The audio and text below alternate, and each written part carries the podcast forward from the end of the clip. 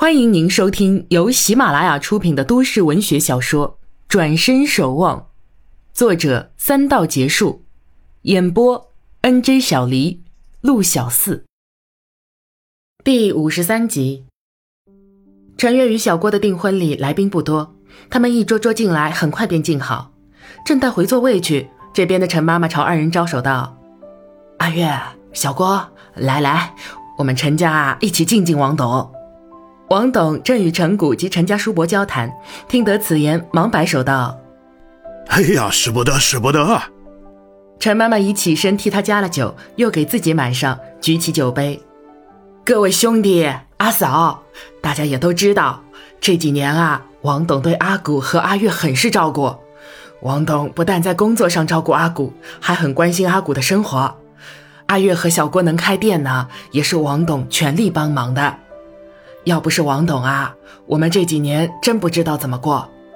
王董，我们都是从乡下来的，不懂规矩，也不知道该说什么好，就借今天这个机会向您表示谢意。陈家不会忘记您的大恩大德的。他说这番话时，众人都已起身，各端了酒杯向王董致意。王董哈哈大笑道：“哈哈哈哈，陈妈妈太客气了，太见外了。”我是真心喜欢这几个孩子，跟他们就是投缘。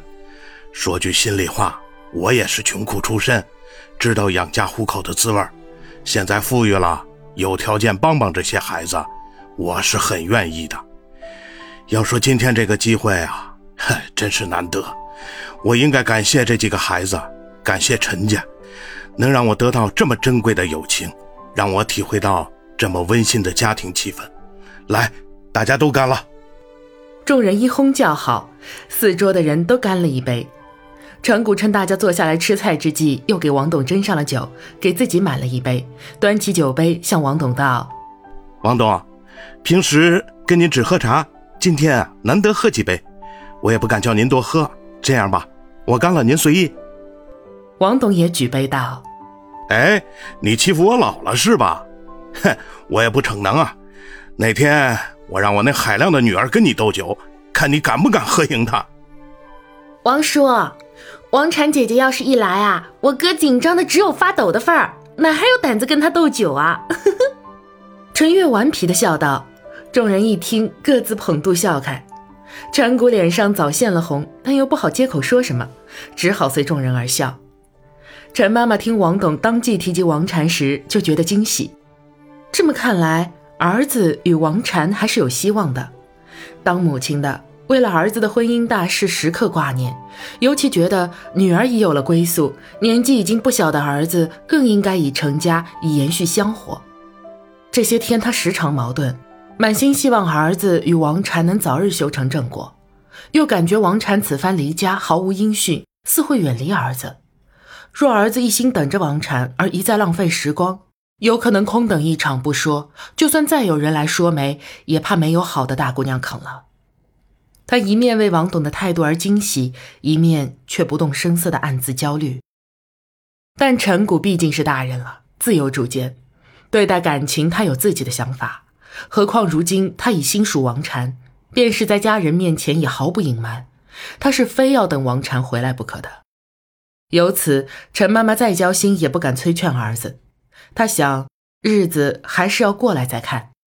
王禅能回来当然最好，要是常年不回来，时间一长，儿子的心思也总会变的。到五月下旬时，已有暑气阵阵的感觉。陈谷依旧每天接送王董上下班，一有空，他便在车上听歌，念着光盘上的歌名串联，他早已背记在心。这些天，他没有太多惆怅情绪。倒是在休息天时动动木工活，做几样小东西，心情很是愉快。只为一件事情而闷闷不乐。一个多月过去了，王禅还没有寄信来。难道他身体还没好转，写信都吃力吗？或者他对自己确实无意，也就不会来信？不对呀，再怎么样，他总该写信给他的父亲呀。出去到现在，连个消息都没有。难道他狠心的让父亲担心？可能真是他的身体还没好起来的关系。王禅啊，王禅，你到底怎么样了？你不让我去看你没关系，可也总得让我知道你到底怎么样了呀。日子一闪而过，到了六月中，王禅离家已经两个多月了。陈谷翻看手机里的日历，两个月前的一个日子是王禅闭关修炼正式开始的那天，他特意给那个日子标上了记号。他回想那之前的晚上，他与王禅对饮玫瑰酒，共享家常菜，并肩牵手漫步，深情顿时相拥，一切都似在昨日，历历在目。至今想来，心仍是突突直跳，满腔都是柔情蜜意。有人在敲他身旁的桌面，他抬起头，见王董的秘书小何笑嘻嘻地站在跟前。王董早开完会了，你不抽烟躲吸烟室里干哈呀？脸上笑嘻嘻的样子，哎，是不是有什么好事儿啊？小何一口北方腔，咬字清楚，嗓门也大。陈谷站起来，将手机往兜里一塞，对小何道。我有什么事儿也不跟你讲啊，小姑娘不懂。嚯，大哥，你小瞧我不是？凭我这智力还瞧不出来啊？哼，你准是想人家大姑娘了吧？哎，说说看，有没有比我好？说着，大大方方的要拉陈谷坐下，陈谷却一脚前迈，侧身让开，朝门口走去，边走边看手表，嘴里说道：“哎呀，到下班时间了，我得去王董那儿。”话音未落，人已经走出了门。小何看着他的背影道：“切，还怕我吃了你啊？”王董果然在整理办公桌了，见陈谷进来，就对他道：“呃，晚上我有事儿出去吃，酒店离你家近，你把我送到那儿，你就回家休息去。吃完啊，我自己开车回去。”陈谷答应一声，伸手帮王董提文件袋。待王董出门来，他又去关上门。王董看着他。微微一笑，从公司到酒店，穿过几条繁华街道。此刻正逢高峰时间，一路红灯与路阻。待到酒店，已经过了一个半小时。陈谷将车停好，正待下车去替王董开门，只听王董道：“阿谷啊，王禅寄来一张明信片，我想，还是由你收着吧。”说着，已从文件袋里拿出来，递了过去。陈谷的心砰砰跳了几下，接过明信片，望着王董。那王董想再看怎么办？王董笑道：“哼，哼 我又不像你们年轻人，总要看个几遍才心安。我就不用再看了。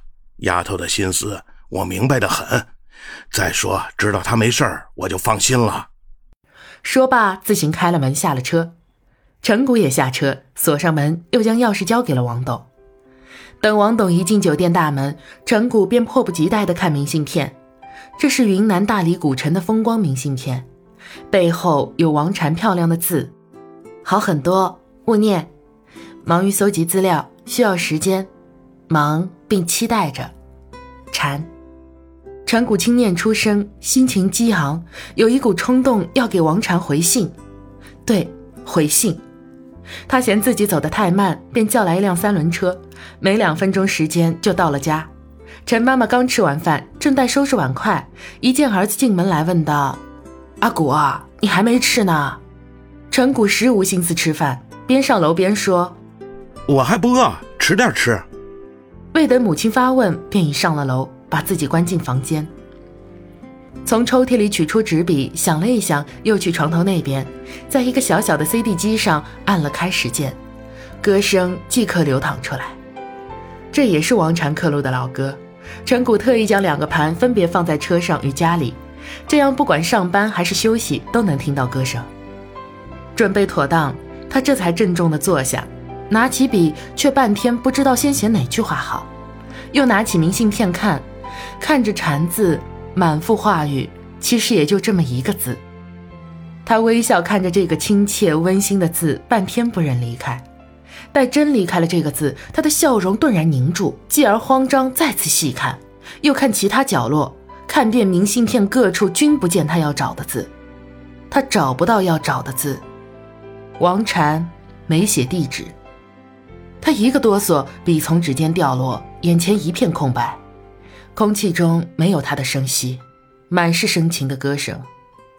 陈谷没有哭，他只傻傻的听着歌，然后倒在了床上。